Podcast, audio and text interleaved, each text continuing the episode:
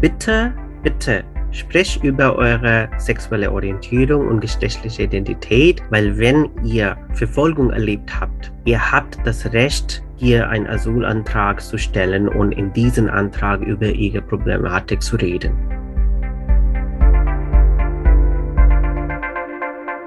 Heute wollen wir uns einem Thema widmen, das uns sehr berührt hat und eigentlich auch ganz simpel sein sollte.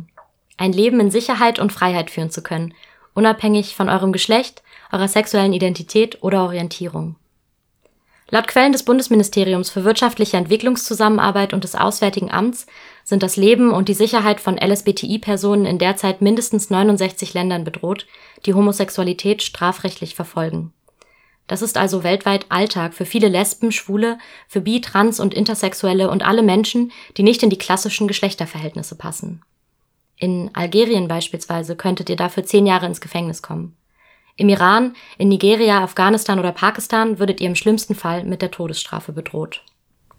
Stellt euch vor, der einzige Rat, den ihr in dieser Situation bekommt, ist, diskret zu leben. Solange niemand weiß, dass ihr schwul seid, kann eure Familie euch immerhin nicht verstoßen und euch auch kein Gericht verurteilen. Dieser Rat ist leider keine Fiktion, sondern findet noch immer Anwendung in der deutschen Asylpraxis. Und damit willkommen zu einer neuen Folge von Migraton. Wir sprechen heute vom Diskretionsgebot und seiner Bedeutung für die Asylverfahren von LSBTI-Geflüchteten. Verfolgung aufgrund der sexuellen Orientierung und oder Geschlechtsidentität ist in der EU und in Deutschland ein anerkannter Grund für das Recht auf Asyl.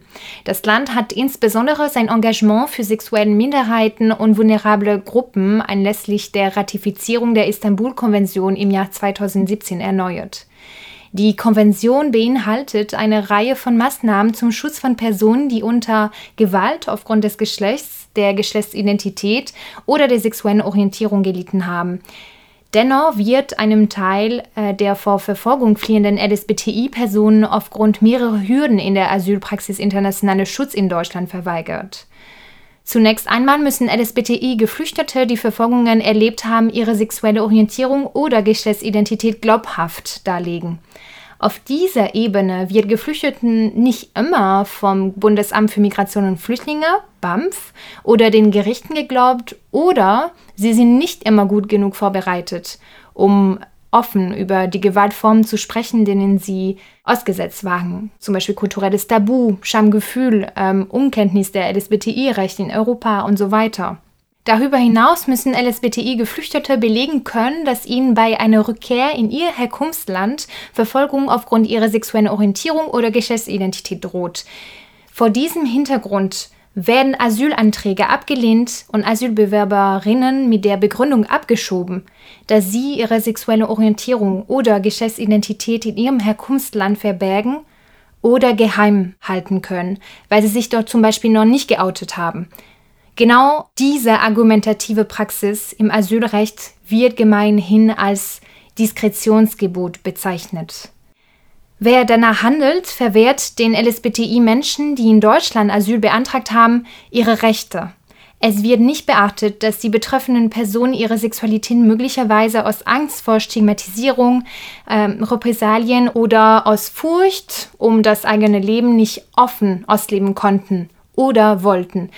Ein negativer Asylbescheid mit der Begründung, im Herkunftsland ja auch diskret leben zu können, verurteilt die Betroffenen dazu, weiterhin in der ständigen Angst vor Entdeckung leben zu müssen. Dass ihnen so auch ihr Recht zur freien Lebensführung verwehrt wird, bleibt außerdem unberücksichtigt. Es versetzt uns in Erstaunen, dass sich diese umstrittene Praxis so hartnäckig hält, da das Asylrecht für verfolgten sexuellen Minderheiten eigentlich durch klare rechtliche Rahmenbedingungen geregelt wird. Im Jahr 2013 erklärte der Europäische Gerichtshof die Praxis des Diskretionsgebots für unzulässig und stellte fest, dass von niemanden erwarten werden könne, seine Homosexualität in seinem Herkunftsland zu verheimlichen, um Verfolgung zu vermeiden, da die sexuelle Orientierung Teil der Identität eines Menschen sei und nicht etwas, das unter Zwang aufgegeben werden kann. Im Jahr 2020 bekräftigte und unterstützte das Bundesverfassungsgericht diese Entscheidung. Im August und November 2021 zeigten zwei Urteile der Verwaltungsgerichte in Braunschweig und Leipzig zur Flüchtlingseigenschaft für Asylantragsteller aus dem Iran und Nigeria leider noch einmal die Aktualität der Debatte. Es werden immer wieder solche Fälle bekannt, in denen entgegen dieser Urteile gehandelt wird. Um die negativen Bescheide zu rechtfertigen, stützen sich die EntscheiderInnen des BAMF oder die RichterInnen auf eine Berechnung der Verfolgungswahrscheinlichkeit im Herkunftsland, eine fragwürdige Methode, auf die wir uns in unserer heutigen Folge auch noch beziehen werden. Direkte Verweise auf das Diskretionsgebot sind selten zu finden. Die Berechnung der Verfolgungswahrscheinlichkeit oder Verweise auf interne Fluchtalternativen, beispielsweise in die Anonymität der Großstadt, stellen jedoch indirekte Anwendung des Diskretionsgebotes mit weitreichenden Folgen für die Betroffenen dar. Wir möchten euch an dieser Stelle konkrete Zahlen nennen, auch wenn es dieser sehr wenige gibt. Erst einmal die Frage, wie viele Asylanträge es im Jahr 2021 gab. Es wurden circa 150.000 Anträge geprüft und davon erhielten fast 60.000 Personen Asyl, einen Flüchtlingsstatus oder zumindest subsidiären Schutz oder Abschiebeverbote. Das ist etwas weniger als die Hälfte aller geprüften Anträge, also ungefähr 40 Prozent.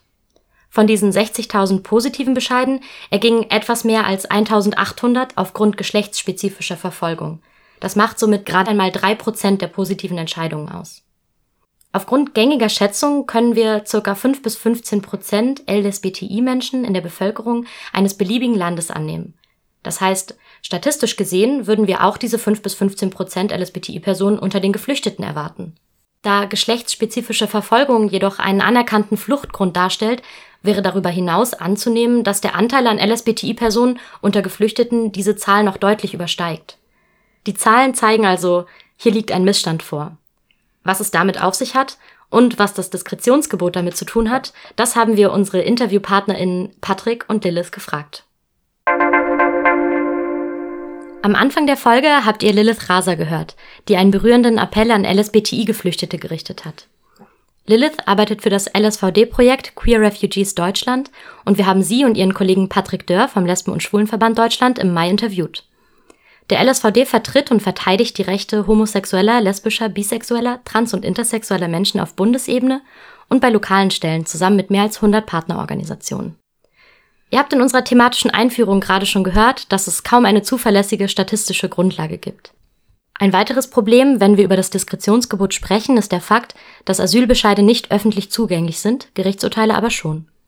Wir haben Lilith und Patrick daher um eine Einschätzung aus ihrem Arbeitsalltag gebeten die Zahlen sind wirklich groß. Man muss halt einfach nochmal sagen, selbst wenn wir sagen, es sind letztes Jahr zum Beispiel 7500 Asylerstanträge gewesen, werden, auch da können wir nur Vermutungen anstellen, die Mehrzahl dieser Anträge von Leuten gestellt worden sein, auch von queeren Personen, die aber eigentlich vor einem Bürgerkrieg oder einem Krieg fliehen. Das heißt, die Zahl derer, die jetzt explizit wegen Verfolgung, wegen queerer Identität ähm, fliehen mussten, die wird nochmal ein Stück geringer sein. Aber trotzdem reden wir hier jährlich von, von mehreren tausend Menschen, die sozusagen in dieses Asylverfahren gehen. Ähm, damit will ich jetzt nicht sagen, dass jedes einzelne Ergebnis falsch ist bei diesen Negativbescheiden. Ich will aber sagen, die Logiken dahinter sind falsch. Wir haben bei praktisch allen Fällen festgestellt, in denen Negativbescheide ergehen, dass diese Diskretionsgebotslogik angewendet wird. Und das ist sozusagen die Baustelle. Wenn abgelehnt wird, ähm, wird auch diese Diskretionslogik bemüht. Und die halten wir einfach für menschenverachtend, weil sie Leute ähm, im Grunde zu einem Doppelleben verdammen, zu einer lebenslangen Geheimhaltung, eventuell zu einer lebenslangen Unterdrückung der eigenen ähm, Identität, des eigenen Seins. Und das kann nicht sein. Wir haben Lilith und Patrick gefragt, ob sich fast zehn Jahre nach dem deutlichen Urteil des Europäischen Gerichtshofs etwa immer noch nichts geändert habe. Naja, was ist der Stand? Der Stand ist der, wie gesagt, wir erleben immer noch diese Ablehnungen. Wir haben ja auch erst kürzlich erlebt, dass tatsächlich eine geflüchtete Person in ihr Herkunftsland, wir sagen nicht wohin, um die Person zu schützen öffentlich, aber ähm, in ihr Herkunftsland abgeschoben wurde, in dem die Todesstrafe für gleichgeschlechtliche Handlungen für Männer möglich ist. Ähm, also der Stand ist noch tatsächlich sehr, sehr schlecht. Hintergrund ist der, dass, ähm, dass das BAMF halt ähm, Wege gefunden hat, das Diskretionsgebot zu unterlaufen. Und das tun sie, indem sie Prognosen anstellen. Das heißt, sie sagen, ähm, in der Anhörung, man muss dazu natürlich auch wissen, diese Anhörung findet eine Woche nach Ankunft meist in Deutschland statt, inzwischen wieder ähm, werden dann anhand der Anhörung Prognosen angestellt, naja, wie würde sich die Person verhalten, wenn sie in ihr Herkunftsland, zum Beispiel Irak, Marokko, ähm, gibt ja viele Länder, aus denen queere Geflüchtete kommen, wie würde sich die Person dann verhalten? Und dann gibt es noch einen weiteren Prüfungsschritt, es ist ein bisschen kompliziert, der theoretisch passieren sollte. Nämlich sollte das BAMF nach internen eigenen Vorgaben dann auch noch überprüfen, naja, warum würde die Person denn heimlich leben? Ähm, und dann müssten sie nach eigenen Vorgaben überprüfen, ob sie das tut, ähm, weil die Person Angst vor Verfolgung hat. Dann kann man nicht dieses äh, Doppelleben als Maßstab anlegen. Oder ob sie das tut, weil, sie, weil das für sie ein inneres Bedürfnis ist, so zu leben, aus eigenem freien Willen. Und wenn das so ist, das heißt, wenn man in der Anhörung so die Logik feststellt, dass eine Person, weil sie so leben will, weil sie ein Doppelleben führen will, in ihrem Herkunftsland dieses Doppelleben führen will, dann kann man auch sagen, na ja, dadurch, dass du dieses Doppelleben führen wirst, kannst du dich ja bis zu einem gewissen Grad vor, vor Gewalt, vor Verfolgung schützen und dann ergehen auch Ablehnungen.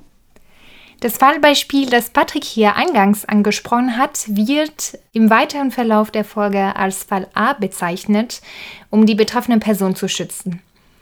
Wir möchten ihn an dieser Stelle mit euch teilen, um euch die Problematik des Diskretionsgebotes etwas deutlicher zu illustrieren. Es waren ja zwei Antragsteller, muss man sagen, ein, ein schwules Paar ähm, haben überhaupt nicht gewusst, dass man darüber sprechen kann, dass das ein Asylgrund sein kann, dass man wegen dem, sie, weswegen sie in ihrer Heimat Verfolgung erfahren haben, dann in Deutschland ähm, Schutz bekommt. Das ist, glaube ich, für viele Leute gar nicht so vorstellbar. Und dann können sie sich gar nicht vorstellen, dass man darüber sprechen kann in der Anhörung, wo er dann auch noch ein Dolmetscher wahrscheinlich mit einem Bezug zum eigenen Herkunftsland, einem, einem ähm, biografischen Bezug sitzt. Also das ist eine riesige Hürde. Das war auch in dem Fall genauso. Und ähm, was in dem Fall dann war, ist, dass dieses Paar dann am Ende des Asylverfahrens ähm, ähm, eine Klage auch eingereicht hatten und vor Gericht waren. Und ähm, dieses Gericht hat sich dann auf die Aussagen im Asylverfahren bezogen und hat dann dem einen von beiden, A, wie wir ihn nennen, einen Strick aus einer Aussage gedreht. Und zwar hat A, ich äh, kriege es jetzt ganz wortwörtlich nicht hin, aber im Wesentlichen gesagt, dass es ihm kein Anliegen sei, jeder Person zu sagen, dass er schwul ist.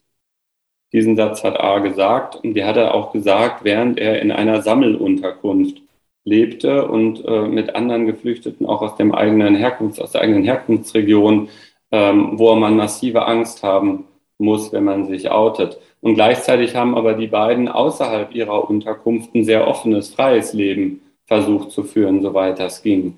Haben also offensichtlich ein Bedürfnis nach einem freien Leben gehabt. Jetzt hat aber A in diesen einen Satz gesagt, sein Partner, mit dem er seit sieben Jahren zusammen ist, hat diesen einen Satz nicht gesagt. Und dann hat der Richter oder hat das Gericht in der finalen Entscheidung geurteilt, A, ist es kein inneres Bedürfnis, ähm, seine Homosexualität öffentlich zu leben. Deswegen kann er oder wird der Asylantrag abgelehnt. Seinem Partner, da kann man das nicht so sehen. Deswegen hat der Partner Abschiebehindernisse bekommen und durfte in Deutschland bleiben.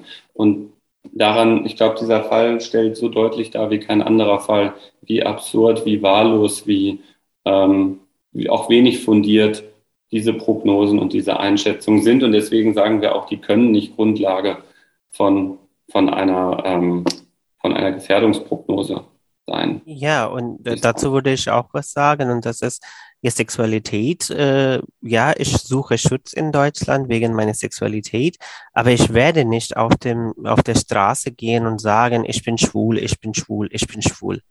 Das sollte eigentlich auch äh, niemandens Anliegen sein. Und ich habe niemals gesehen, dass heterosexuelle Menschen auch hier auf der Straße laufen und sagen, ich bin hetero, ich bin hetero, ich bin hetero. Also warum wird es nur von äh, Menschen erwartet, die eigentlich Schutz suchen und vor allem, die wollen ihr eigenes Leben weiterführen? Und jetzt finde ich das wirklich tragisch, dass äh, die Partner, die sieben Jahre lang zusammen waren, einer wurde äh, abgeschoben und zweiter ist hier in Schutz. Und wenn das in einer heterosexuellen Paarverhältnis gewesen wäre, dann hätte anhand dieser Schutz von der Partner automatisch der zweite Partner auch Schutz bekommen.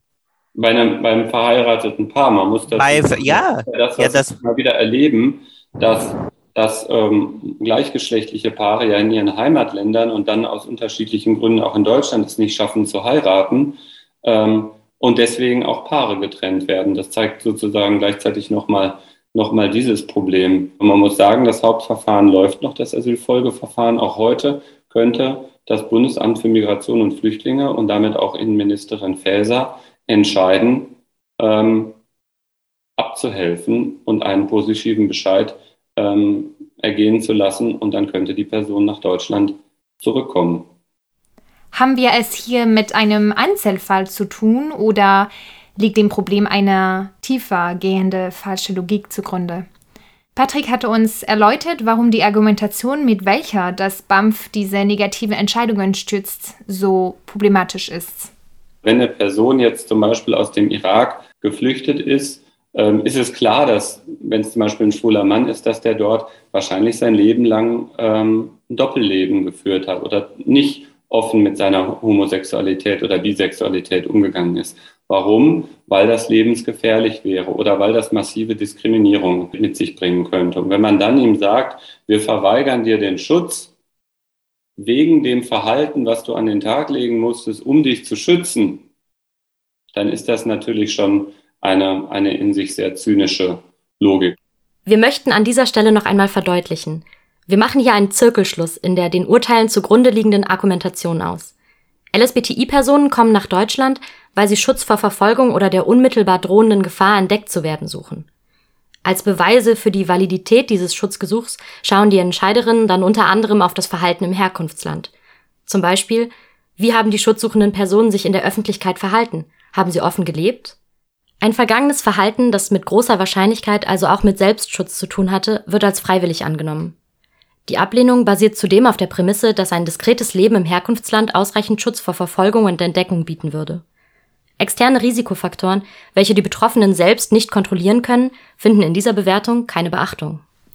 Zur Unterstützung dieser Argumentation berechnet das BAMF die sogenannte Verfolgungswahrscheinlichkeit im Herkunftsland. Marie, würdest du vielleicht für uns einen kurzen Ausschnitt aus der Dienstanweisung Asyl vom BAMF zitieren? Sehr gerne. Ich zitiere Hinsichtlich des Überzeugungsmaßstabes der beachtlichen Wahrscheinlichkeit kommt es auf die Überzeugungsgewissheit des Entscheiders an, dass dem Antragsteller bei Rückkehr mit beachtlicher Wahrscheinlichkeit Verfolgung droht. Wann eine Furcht als ernsthaft und asylrechtlich beachtlich anzusehen ist, hängt von den Umständen des Einzelfalls ab und entzieht sich einer rein quantitativen oder statistischen Bewertung weil nicht schon die bloße Möglichkeit, sondern erst die beachtliche Wahrscheinlichkeit der Verfolgung asylrechtlich relevant ist, müssen die für eine Verfolgung sprechenden Umstände ein größeres Gewicht besitzen als die dagegen sprechenden Tatsachen, so dass der Schadenseintritt nicht mehr nur in gleicher Weise wahrscheinlich wie unwahrscheinlich ist. Seite 355 der Dienstanweisung Asyl vom 3. August 2021 des BAMF. Danke, Marie. Bei der Bewertung der Verfolgungswahrscheinlichkeit gibt es neben der statistisch schwierigen Einschätzung noch weitere methodologische Probleme. Hören wir dazu nochmal Patrick. Das große Problem ist auch das sogenannte Underreporting. Das heißt, wir müssen davon ausgehen, das ist ja sogar schon in Deutschland der Fall, dass ähm, nur ein kleiner Prozentsatz der Gewalt oder der Verfolgung, nenne ich es jetzt mal, an queeren Personen in einem Land sichtbar wird. Das hat was damit zu tun, dass natürlich in einem Land, wo das verpönt ist oder wo es vielleicht sogar eine Straftat ist, queere Personen nicht zur Polizei gehen werden, wenn sie Gewalt erfahren haben, weil sie queer sind. Das heißt, davon auszugehen, dass das, was bekannt ist an Verfolgung in einem Land wie Mali oder in einem Land wie Pakistan, das ist halt einfach absurd. Und dann kann man aber noch ein Problem benennen beim Diskretionsgebot. Und das ist nämlich, deswegen ist das gar nicht schlecht, dass ihr es berechnen genannt habt, weil dort gibt es auch eine Baustelle. Das haben wir zum Beispiel auch bei Pakistan-Fällen gesehen, dass gesagt wurde, dass geschätzt wurde, zum Beispiel beim schwulen Antragsteller, wie viele schwule Männer gibt es schätzungsweise in Pakistan. Dann haben die so eine ähnliche Rechnung angestellt, wie wir sie gerade mit der Zahl der Geflüchteten angestellt haben, sind dann vielleicht darauf gekommen, dass, sagen wir mal, 10 Millionen schwule Männer in Pakistan leben und haben diese Zahl 10 Millionen ins Verhältnis gesetzt zu der Anzahl der öffentlich gewordenen Verfolgungen, Verurteilungen an schwulen Männern in Pakistan, die relativ gering ist. Die Verfolgung findet aber trotzdem natürlich statt. Und da ist das Problem, was passiert hier? Ich schaue mir die ganz große Zahl der schwulen Männer in Pakistan an, von denen fast alle ein absolutes Doppelleben leben und sage dann, dass das zu wenig Verfolgung führt und lehne deswegen ab. Und das kann natürlich nicht sein, denn wenn diese Männer offen leben, offen leben würden, wird die Verfolgung viel, viel größer sein. Das heißt, ich sage bei so einer Berechnung, und das erleben wir halt, dass das in Bescheiden passiert, wird einer geflüchteten Person gesagt, lebt doch so heimlich wie die anderen schwulen Männer in Pakistan in dem Beispiel, dann passiert dir wahrscheinlich nichts. Das heißt, da wird auch ein Diskretionsgebot angewendet, ohne dass das Wort Diskretion, Anonymität, Geheimhaltung in den Mund genommen wird. Aber es ist in letzter Konsequenz dieselbe Logik. Wir möchten an dieser Stelle hervorheben, dass es bei der Beurteilung der Verfolgungswahrscheinlichkeit um konkrete Verurteilung geht. Das heißt Strafen, die bereits verhängt wurden. Wir zitieren dazu noch einmal aus der Dienstanweisung. Eine drohende Verfolgungshandlung kann zum Beispiel dann anzunehmen sein, wenn der Antragsteller glaubhaft macht, dass ihm die Vollstreckung einer anschlägigen, im Herkunftsland existierenden Freiheits- oder Todesstrafe droht. Strafen sind jedoch nur relevant, wenn sie bereits verhängt worden sind und ihre Vollstreckung droht oder bei prognostiziertem Verhalten die Verhängung und Vollstreckung aufgrund der Umstände im Herkunftsstaat tatsächlich vorkommen und für den Antragsteller konkret zu erwarten sind. Allein der Umstand, dass homosexuelle Handlungen unter Strafe gestellt sind, stellt keine Verfolgungshandlung dar. Seite 356. Und genau das ist auch einer der Kritikpunkte des LSVD.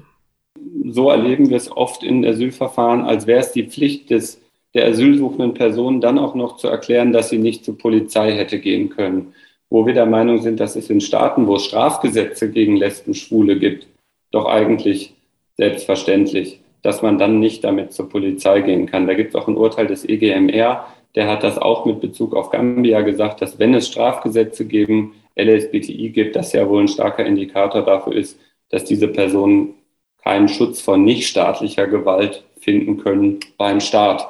Und diese Dinge werden aus unserer Sicht überhaupt nicht hinreichend gewürdigt wenn meine Familie mich auch ausstoßt oder mich verdrängt oder mich erpresst oder irgendwas mit mir tut wegen meiner sexuellen Orientierung, wie kann ich zur Polizei gehen und sagen, bitte hilft mir, weil ich schwul bin? Der Staat ist selbst ein Verfolger. Und wenn der Staat ein Verfolger ist, ich bekomme überhaupt keinen Schutz von, äh, vom Staat, wenn die anderen äh, mich auch verfolgen wenn die anderen mich auch erpressen, verdrängen oder vielleicht sogar in vielen Fällen, das kommt auch nicht in Medien, Menschen werden einfach von der eigenen Familienmitglieder umgebracht. Also ich weiß nicht, wie die Leute nach Deutschland kommen. Es gibt unterschiedliche Wege. Auf dem Weg, auf dem Fluchtweg gibt es auch Probleme. Darüber reden wir im Moment nicht. Aber wenn die Leute hier geschafft haben und über ihre Problematik auch reden, werden sie abgeschoben mit der Prognose und mit der dieser Verfolgungswahrscheinlichkeit, dass äh, du kannst wieder zurückgehen. Wir akzeptieren das nicht oder wir werden das nicht so sehen, wie du das siehst. Äh, bitte geh wieder dahin, lebe dein äh, ganzes Leben wieder heim, unter Stress, jederzeit geoutet zu werden, erwischt zu werden, vielleicht verhängt zu werden oder enthauptet zu werden und äh, ja, wir können nichts tun. Obwohl Asyl ist ein, ein Grundrecht für alle Menschen, die nach Deutschland kommen und hier einen Asylantrag stellen können. Bei den Entscheidungen über Asylanträge werden auch sogenannte Herkunftslandinformationen zu Rate gezogen, die die EntscheiderInnen dabei unterstützen sollen, die Berechtigung des Asylgesuchs zu bewerten. Über die Asylanträge von Personen aus sogenannten sicheren Herkunftsländern wird dabei beschleunigt entschieden.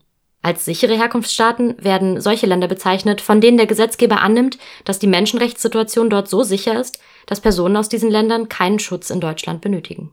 Man muss sich nochmal vergegenwärtigen, worum geht es bei sicheren Herkunftsstaaten. Es geht ja eigentlich nicht um die Einstufung dieser Länder. Es geht ja eigentlich darum, Geflüchteten, Asylantragstellenden aus diesen Ländern Rechte wegzunehmen im Asylverfahren, ähm, in der Hoffnung, dass es dann besser gelingt, ähm, Leute auch in diese Länder abschieben zu können. Und das ist der Kritikpunkt. Es geht darum, Leuten Rechte wegzunehmen im Asylverfahren. Und das trifft natürlich auch LSBTI, die sehr gute Asylgründe haben, auch wenn sie aus Ghana und Senegal kommen. Auch denen werden dann Rechte weggenommen im Asylverfahren. Und das kann nicht sein. Und was uns halt auch besonders ärgert, ist, dass vollkommen ignoriert wird, dass ähm, Frankreich, in Frankreich hat der Conseil d'État, der Staatsrat, also das im Grunde das höchste Verwaltungsgericht, im letzten Jahr Ghana und Senegal von der französischen Liste der sicheren Herkunftsstaaten gestrichen. Warum? Wegen der Verfolgung gegen queere Menschen, gegen LSBTI.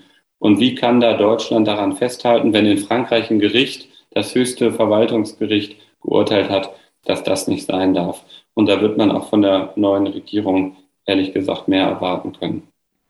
Die Passage aus dem Koalitionsvertrag zum Thema queeres Leben ließ die Hoffnung darauf wachsen, dass sich unter der neuen Regierung die Situation für queere Geflüchtete verbessern würde. Unter anderem zum Aspekt der Beurteilung der Verfolgungswahrscheinlichkeit bei Rückkehr und der Rolle der Dolmetscher. Lilith und Patrick haben uns eine Einschätzung der bisherigen Arbeit der Regierung gegeben. Wir haben uns auf jeden Fall sehr gefreut, dass diese SPD, äh, dass die AG Queerpolitik der SPD-Fraktion sich so klar positioniert hat. Das muss man einfach sagen.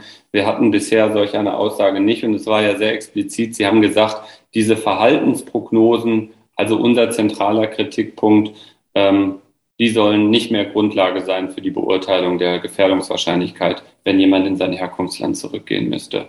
Und das ist schon eine sehr gute Aussage, natürlich auch, weil die Innenministerin äh, Nancy Faeser selber von der SPD ist. Und dann hoffen wir natürlich auch, dass sich das Innenministerium diese Ansicht zu eigen macht. Also diese Bescheidungspraxis geht weiter und bisher ist das Innenministerium noch nicht eingeschritten.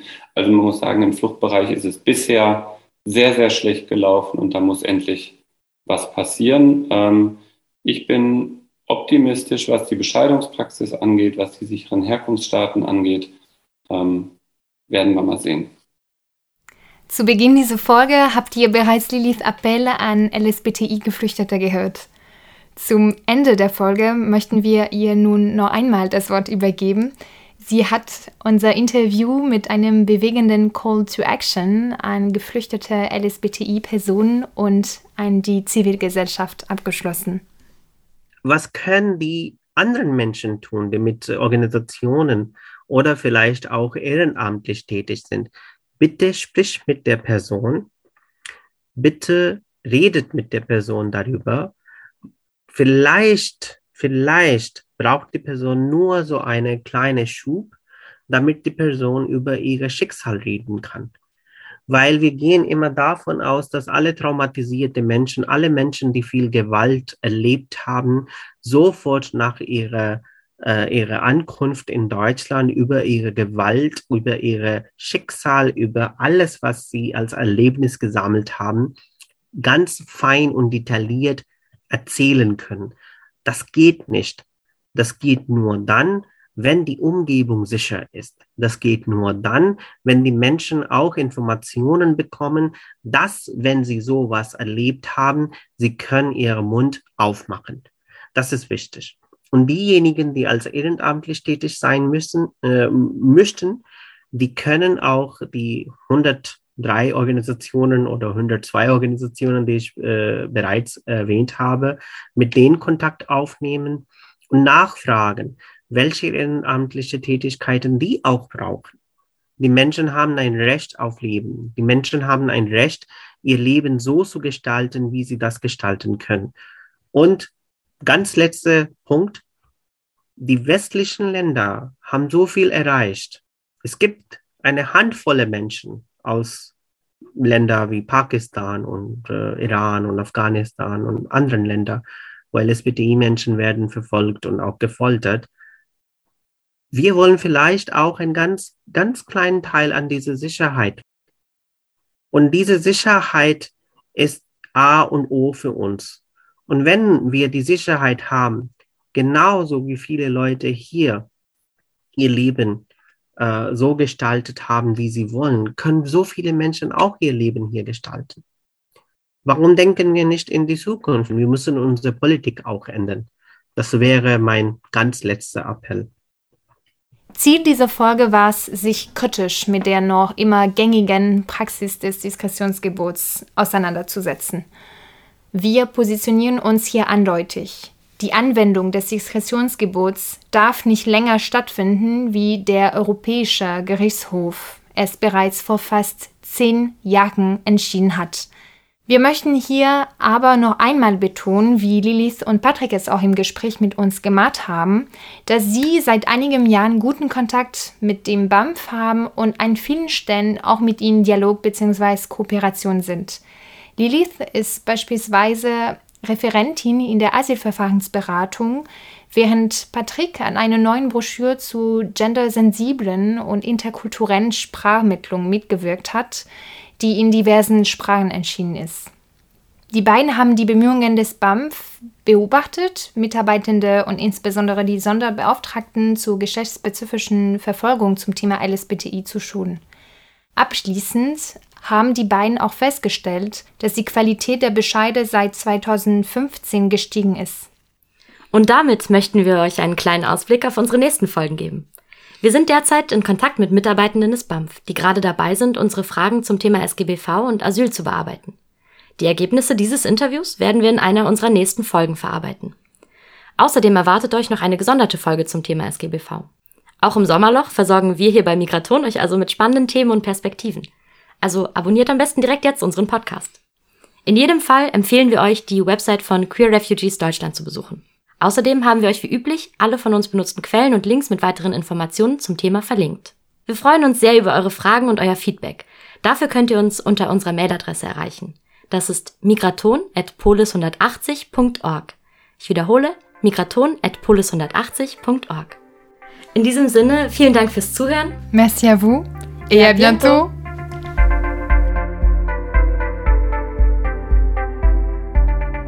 Das war Folge 8 von Migraton, einem Polis 180 Podcast. Moderation und Redaktion der Folge übernahmen Marie Klein und Julie Courbon. Die Produktionsleitung hatte Franz Klasse inne. Die Musik kommt von Carsten Spandau. Der Podcast gibt nur die Meinung der AutorInnen wieder. Die Verantwortung für die Inhalte liegt bei Ihnen. Polis 180 ist ein Grassroots-Think Tank für Außen- und Europapolitik. Ideen und Analysen unserer Generation bringen wir durch innovative, partizipative und inklusive Ansätze in den politischen Diskurs ein. In thematischen Programmen und mit neuen und kreativen Formaten entwickeln wir echte Alternativen für eine konstruktive Außen- und Europapolitik.